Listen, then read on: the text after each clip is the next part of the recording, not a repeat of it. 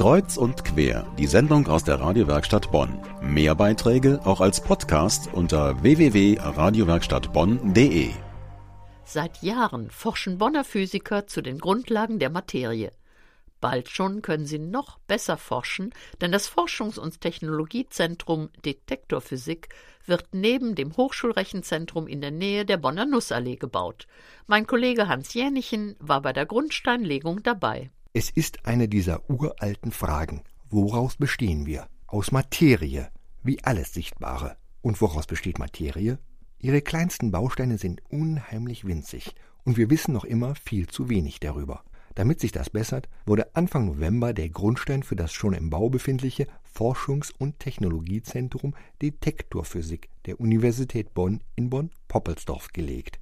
Gekommen war auch die hörbar gut gelaunte nordrhein-westfälische Wissenschaftsministerin Svenja Schulze. Es ist ein wichtiges Zentrum für die Physik, wo die Forschung hier weiter vorangetrieben wird. Und die Physik ist für die Universität hier wirklich ganz wichtig. Der Rektor hat eben gesagt, das ist eine Perle, die wir hier haben. Und da bin ich natürlich gerne dabei, wenn es für diese Perle was Neues gibt. Diese Perle ist einer der Exzellenzbereiche in Bonn, also ein Aushängeschild für die Hochschule.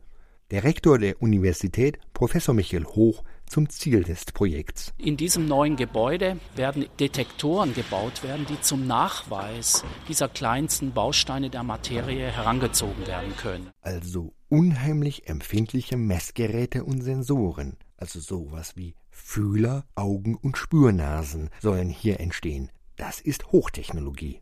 In der Nachbarschaft zum Hochschulrechenzentrum wird das mehrstöckige Gebäude den Wissenschaftlern sehr viel Platz bieten fast die Fläche eines Fußballfeldes, genug für die zehn bereits bestehenden Forschungsgruppen.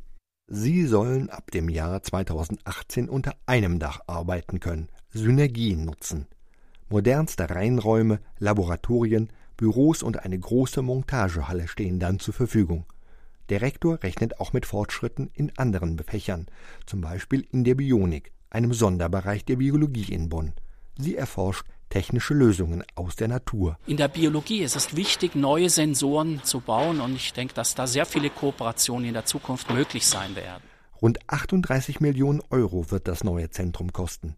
28 Millionen kommen vom Bundesministerium für Bildung und Forschung.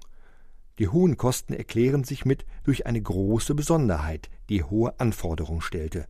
Dazu der Bauleiter Herr Wiemer von der ausführenden Firma August Prien. Die Anforderungen sind dahingehend besonders, dass das äh, Bauwerk ein zweites Untergeschoss hat in ca. 12 Meter unter Oberkante Gelände und dass dieses Gebäudeteil dort ein Labor hat, das mit einem speziellen Schwerbeton ausgebildet werden und erstellt werden musste. Dieser Beton, der eineinhalb Mal so schwer ist wie normaler Beton, erforderte eine außergewöhnliche Logistik.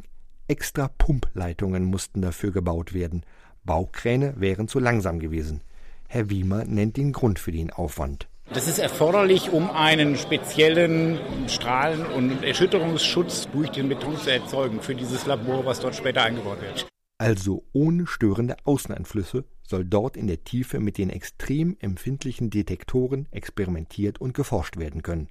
Das Gebäude wird auch mit hocheffizienter Haustechnik modern und nachhaltig ausgestattet sein.